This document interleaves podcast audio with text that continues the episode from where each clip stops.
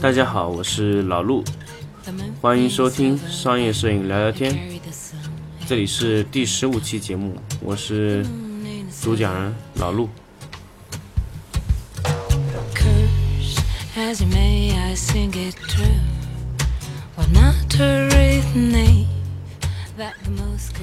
刚才呢上了一下荔枝，看到自己的电台的这个用户订阅数已经超过了三百亿，当然已经超过了我自己心里想达到的那个数量。其实我还是蛮开心的一件事情，说明我在这些时间的努力，我觉得做的是有用的，而且有很多的朋友也赞了我的节目我觉得我会很开心的所以啊如果你觉得节目好就给我多赞一点点因为我看得到谢谢。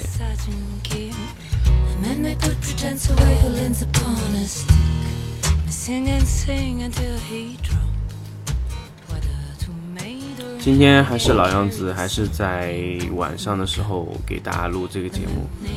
那么还是想说说吧，就是拍了一天的片子，其实我好像都是习惯在晚上录这个节目。当然，我不知道大家是在什么时候去听这个节目，也许是白天，或者说是中午。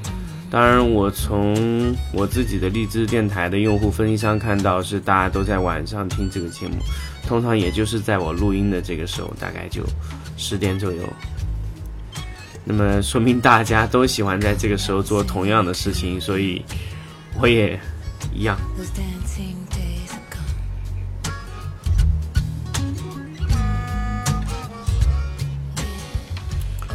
Oh, 呃，好像作为一个商业摄影师的时候，都会每天使用晚上的那么一点点的时间作为自己的工作时啊、私人时间，因为往往那个时候都在做很多很多的调整啊。因为像假设你一天拍摄回来，你要去调整片子，因为大部分的时候我我跟大家说都会拍摄成 RAW 格式呢，你回来肯定是要做转 JPG 的调整。那么你在调整那些片子的时候，你可能会消费消耗掉你大概一两个小时的时间来做调整，那么接下来就会有一个转换的过程。当然，这转换你可以让它自己去转哦，这个你可以去睡觉或者怎么样，白天起来的时候就已经做完了。包括我现在我的电脑也在转换，当然，所以我我我和大家说是，其实如果你是拍摄 RAW 格式的时候，你一定要去需要去选择一支比较好的一支电脑，所以。就这样。好，说了这么多，还没有进入今天的主题。其实今天我想跟大家说什么内容呢？其实就是想说说光线。光线中的一点就是叫光质。那么光呢，它由三个决定因素组成光的三大特性。首先就是光的颜色。那么在昨天的白平衡这这个这个节目里面，我已经跟大家说过这个问题了。第二个就是光质，第三个就是光强。那么就是这三个组成了光的三大特性。那么昨天我说了白平衡，那么我今天就来说说光质的问题。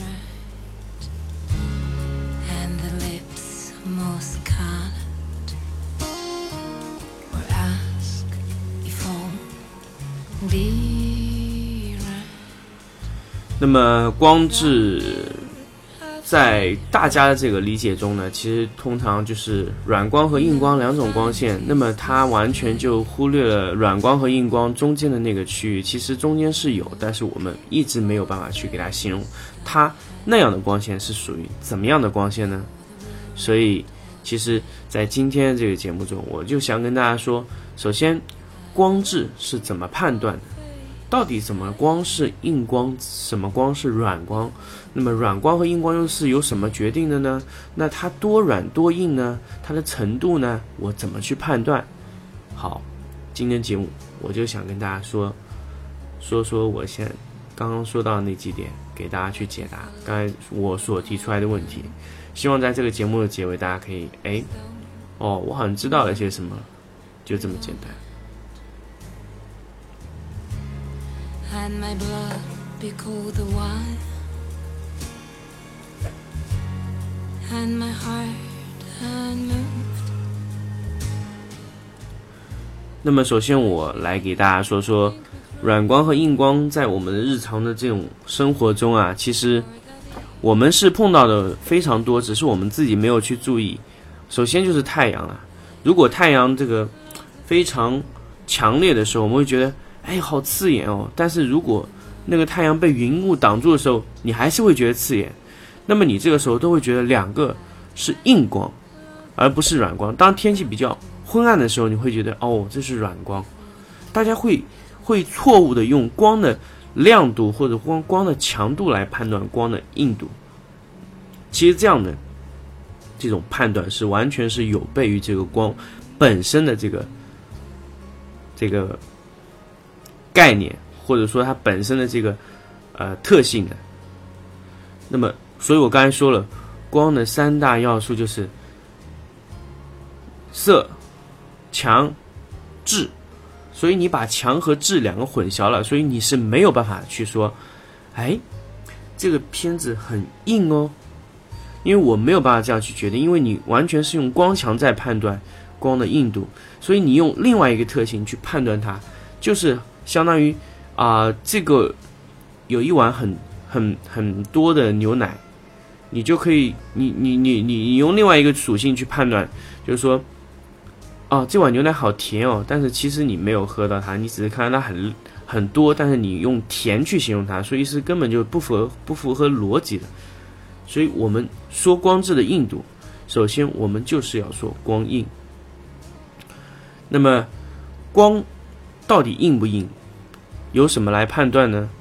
其实我不知道有有没有多少呃在听的朋友知道说光硬度到底是由什么。来判断，就是非常简单，只只有你的这个投影来判断的。接下来，我就跟大家说说怎么用投影来判断光质的软硬程度。In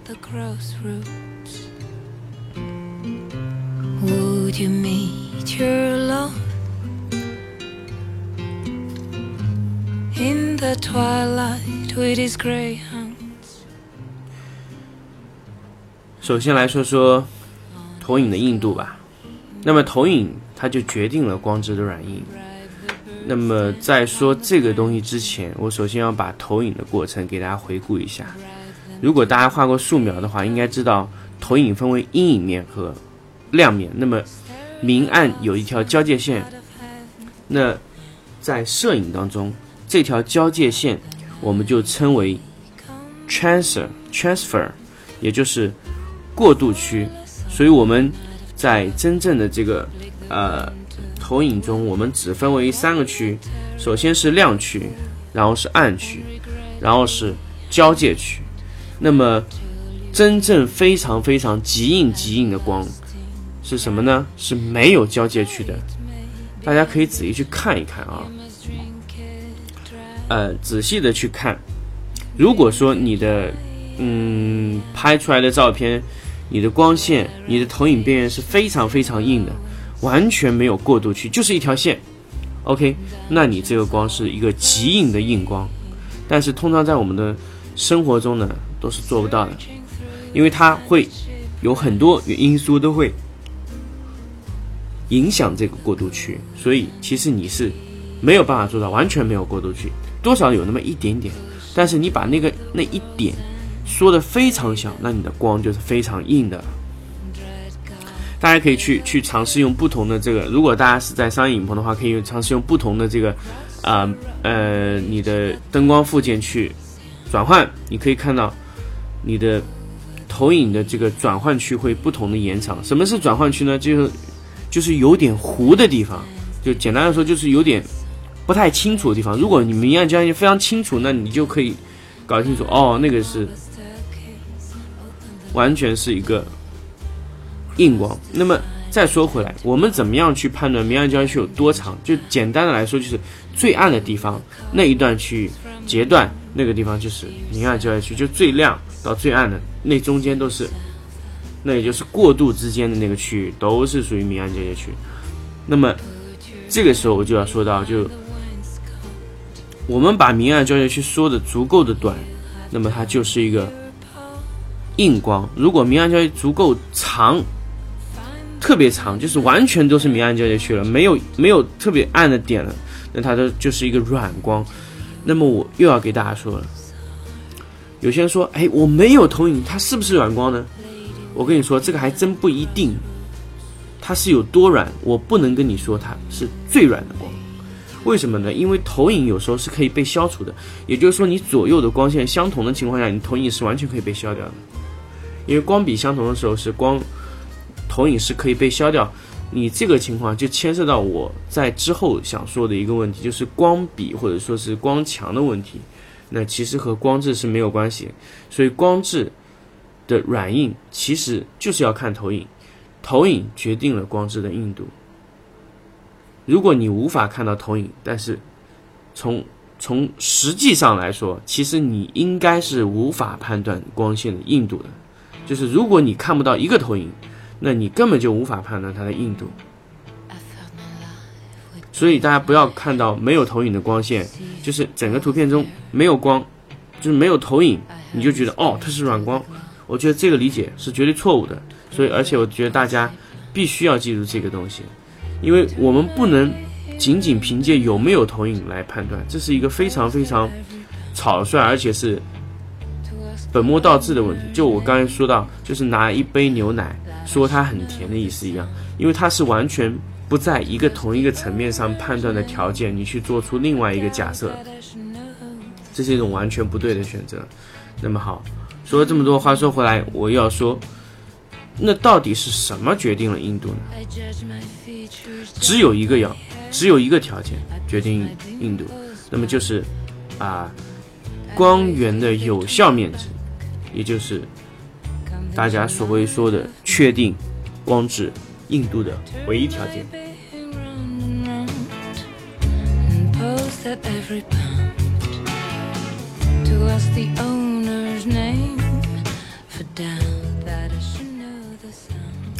那么说回来，光源的有效面积，为什么我要说光源的有效面积，而不是光源的面积呢？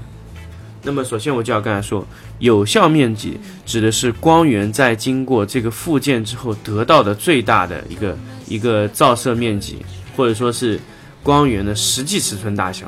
那么也就是说，如果一个标准照穿过了，呃一个一个硫酸纸，那么它的有效面积是硫酸纸这么大吗？不是，它得到的面积往往比硫酸纸还要再大百分之两百五十左右。当然，具体的测量，没有人去测量过。我只是跟大家说大概的概念，就是它几乎把你的柔化程度放大了四倍。那么，又要说回来，它经过柔化以后，它的光源的有效面积扩大了以后呢，光质就会软。所以我们要去做到的事情，如果我们要把光源把光做的特别硬，我们就要减小它的有效面积，就是直接穿、直接打过去，也就是所谓的直射光线。那么这种光源是非常小的。那么我要要把它做的更小的时候，我怎么办呢？我要把那个光源啊做的更小，用这种特殊的手段把光源做的更小、更小，最后才能得到一个非常硬的光线。所以其实我们，我不知道我们大家有没有在。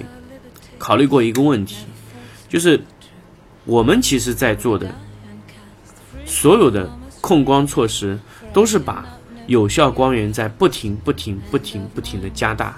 我不知道大家有没有想过这个问题。所以，我们对光线的去控制，只能让它越软、越软、越软。我们的光线做的只能更软、更软、更软。我们无法把光线做得更硬。我不知道大家有没有想过这个问题。因为我们不管在用任何附件的时候，只能把光源的这个有效尺寸做得更大，没有把它做小。但是有一种硬光箱可以把光源缩小一点点，大家可以想想是不是是不是正确啊？就是保富图有一种硬光箱，它是把光源的有效面积缩小了四倍。那么就是说它硬度提升了四倍。还有一个问题，也就是有一种叫菲涅尔灯的这种器材，它会投出来非常硬的光线，它是通过透镜得到了一个非常小的光源，它把大光源瞬间用凹镜的方式把那个光源着力点做得非常非常的小，而且它出来是一个平行光。那么平行光呢，是在不在我的这个讨论范围之内的，因为平行光的硬度。它的这种取决方法和我们这种啊这种现在所说的有带光芯的这种光线是完全不在一个讨论层面上，所以我今天把平行光光源放在这个之外。那么我之后会跟大家说什么是平行光。那么今天我就不来讲这个问题，也许这个这个也需要很多很多时间去解释什么东西是平行光。那么还是说回到今天最主要的内容，就是硬度。那么再说回来，就是我们做每一种种每一种这个光源的控光的附件，最后得到的光线啊，它总是越来越软，越来越软的。所以其实我们并不是想要这样。那么我们现在唯一能够让我们光质更硬的唯一更硬的那种唯一的方法，那就是换灯源，就是把光源更换。那么我可以跟大家说，现在最硬最硬的光，就是你手上的那些 flash gun，就是闪光灯，机载闪光灯。那些机载的闪光灯是会是最硬的光，因为它是真正的点光源。还有一种就是非常小的那种光纤灯啊，这种情况，那种非常小的点状光源，它的光源是非常好。所以以前有有有朋友跟我说，哎，我发现小灯的硬度比大灯大哦。所以我今天告诉你原因，以后你就不用再去烦恼，为什么小灯的光源会比大灯大呢？因为小灯的灯就比大灯的小，越小的灯越硬，而且大家要记住，小灯有一套菲涅尔透镜组，那套菲涅尔透镜可以把小灯的光源做得更小，我们大灯上是根本没有菲涅尔透镜的。所以问题就在这个地方，所以还是要说回来，光质的软硬其实就是由你的有效面积决定。如果大家都在工作在同一个类型的这个附件下，那么大家都比大小就可以了。就是假设我的大灯是裸灯，小灯也是裸灯，那么小灯光源就小，非常非常简单。那么再说回来。如果是我们扣了标准罩，大灯和小灯一样吗？一样，为什么？因为标准罩决定了你的硬度，而不是小灯它本身，就这么简单。OK，那么我现在来把闪光灯的附件系统的几个不同的附件，我给大家罗列一下。首先是罩类的标准罩，或者说深口罩、什么什么罩之类的。那么再说到是反光伞，然后是雷达罩。然后是，呃，柔光箱，还有是什么呢？柔光伞啊，还有几大一些不同的附件。那么首先我就要跟大家说，最硬的光线一定是裸灯。裸灯之后呢，那么接下来就是标准罩，大家记住罩子就罩类的标准罩呢，有不同的尺寸，有有大的，有小的，有开口的。最后呢，我可以告诉大家，标准罩的罩体最小的那个，它一定是最硬的；最大的一定是最软的。然后最深啊，还有一个就是罩子有深度嘛，大家也会说 zoom 这种长焦型的反光罩啊，越深的罩子，灯光的均匀度越好。当然，我现在只能跟你说到这里。之后，我我要跟大家说，为什么它的均匀度是最好的？为什么我们很多高端的商业摄影师愿意使用这种非常长的焦段、长焦那种深口罩去去拍摄，而不是小的那种标准照？问题在原因在哪里？我在之后的节目会跟大家讲。当然，今天这个节目中，我觉得说这个有点跑题了。那么，首先我还是要说，口径越大的一定是越软，大家要记住这一点。那这个是在同一个有效面积之内的，就是有效的尺寸，那就是它口径的尺寸。那么接下来我要说，接下来第二硬度高的呢，就是雷达罩。雷达罩的尺寸越大越软，大家都是非常简单，就是说它尺寸最大的也没有办法比它下一个焦段中尺寸最小的硬啊软。说错了，就是就是简单说，如果我标准我的罩类的，我把哪怕把罩子做的非常非常大，也没有办法它的硬度啊比最小的雷达罩更软，没有办法的，我肯定是在它之上的。那么接下来说说第二硬度。那么就是雷达罩，我不知道大家有没有去发现过，因为雷达罩的硬度也是非常高，虽然它不及这个罩雷标准罩之类的这这些罩，但它硬度也是非常非常高的。那么然后我们就去说，哎，不同的改，不停的改变它的这个尺寸，就会改变它这个硬度，啊，尺寸越大，硬度越软，就这么简单。还有就是它前面那个反射反射片啊，有些是白的，有些是银的，越白的越软，因为它产生了漫射面积，所以它的有效尺寸是不一样的，不能按照正常的有效面积计算，所以大家懂的。第三类就是反光伞，反光伞呢，它的尺寸越大，一样也是越软。呃，接下来就是柔光伞，然后是柔光箱，柔光箱后面之后呢？漫射灯光就是完全就是乱闪的那种情况，那种是属于漫射灯光，那种是软度是最软的。当然，它可以做到，确实可以做到无影，但是它还有很多情况是无影哦。大家只能跟大家说，最软的光确实是无影，但是它的无影，我现在说的漫射灯光的无影和通过。消投影消掉的那个无影是完全不一样的哟，大家不能混淆这两个概念。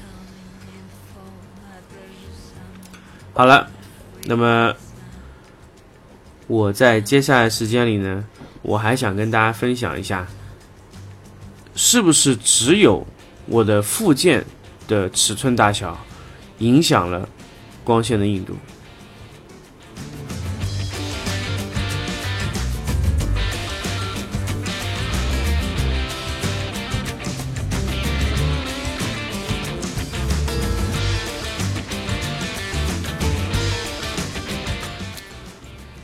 好，在接下来时间呢，我要跟大家说说，就是是不是只有附件的大小决定了这个我的光质的硬度？其实不全是，还有一个非常非常重要的原因就是光的离物体的远近，同样也影响了光的硬度。哎，大家会说，哎，那不是影响光的亮度吗？对。光的亮度是影响，但是如果你把亮度调成一样的情况下，光质有没有影响呢？我要告诉你是有的。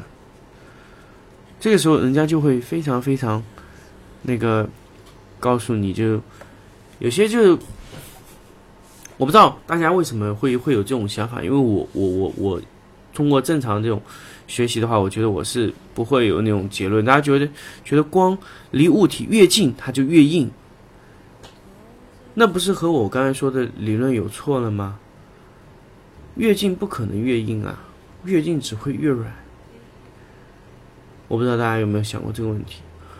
光要做的非常非常的硬，并不是把光拉的离人很近，那样会把光做的非常软。那么这是一个非常非常重要的问题哦。所以，我现在要跟大家说的这个理论是：光离被摄体越远，灯光越硬。那么，其实，在啊，我想想是应该二零一一年的时候，Mark Wallace 出过一本，就是出过一段那个视频啊。那个时候是大家都要花钱去买这个视频啊。他那个视频最大的这个，呃，我觉得到目前为止最大的价值就在于。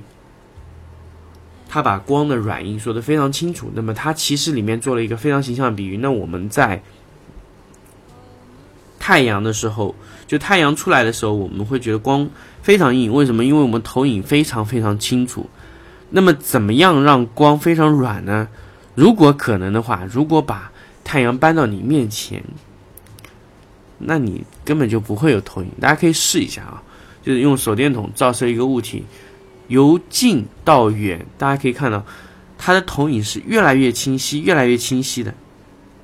所以我这个时候可以，就可以很明显的跟大家说，我们的光值变硬了。我想说，是不是这么一个问题？大家可以去自己测测试一下，就可以知道这个理论是完全正确的。